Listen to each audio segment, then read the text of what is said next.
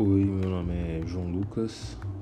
É, vou apresentar hoje um podcast sobre o documentário do Revolution OS. Porque estou indo apresentar esse podcast sozinho hoje, pois meu grupo não apareceu nem se manifestou sobre nada. Aí eu estou vindo gravar sozinho.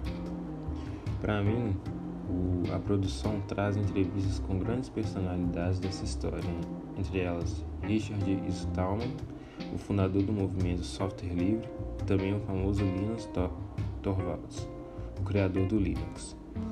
O documentário mostra como a definição de software pro proprietário foi importante para o surgimento do software livre. Houve muitos desenvolvedores e hackers que não ficaram satisfeitos ao ver os softwares estavam sendo restringidos que outros não poderiam ver nem modificar o software, entre outras palavras, não teriam a liberdade de fazer o que desejar com o software.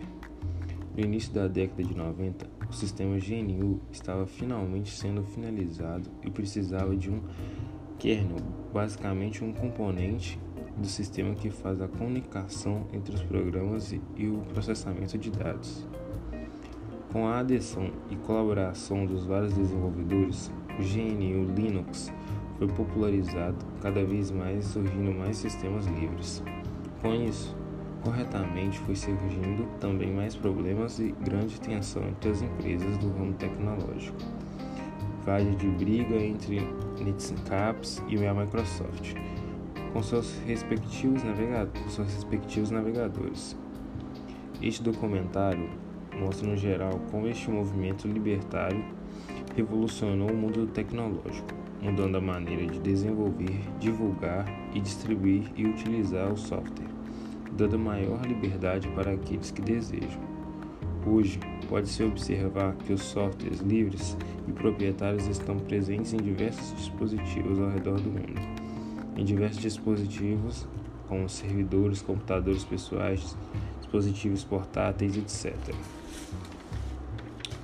Portanto, deve-se deixar claro que há um espaço e público-alvo para os dois tipos de softwares, pois no fim deve, deve haver liberdade para todos, visto que alguns sentem mais valorizados e confortáveis seguindo um desses propósitos.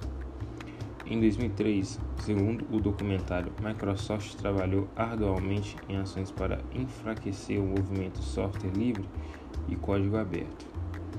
Um fato curioso é que 14 anos depois evento é, JITS Universe, foi divulgado que a Microsoft, a organização que mais colaborou em repositórios de JITs, plataformas de armazenamento de código-fonte mais utilizadas em desenvolvedores de software livre.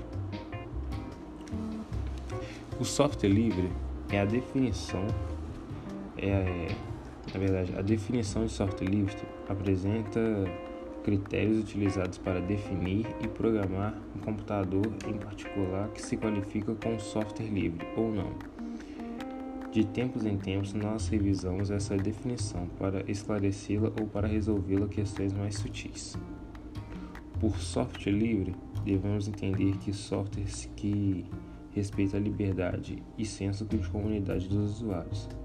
Grosso modo, isso significa que os usuários possuem a liberdade de executar, copiar, distribuir, estudar, mudar, melhorar o software, assim sendo software livre. É uma questão de liberdade e não de preço.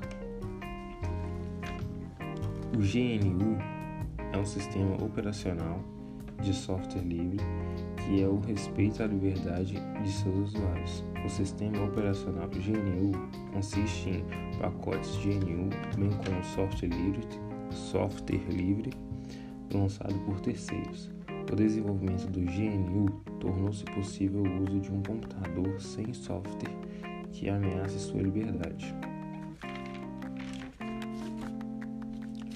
Agora falar sobre Linux. Linux Linux é o termo popularmente empregado para referir a sistemas operativos ou sistemas operacionais que utilizam um kernel, Linux. O núcleo foi desenvolvido pelo programador finlandês Linus Torvalds, inspirado no sistema Minix. E é isso. meu pedaço, meu, minha parte do podcast, né? Não sei se o meu grupo mandou, o do restante do meu grupo mandou a parte deles, mas a minha parte fica sendo essa. E até mais.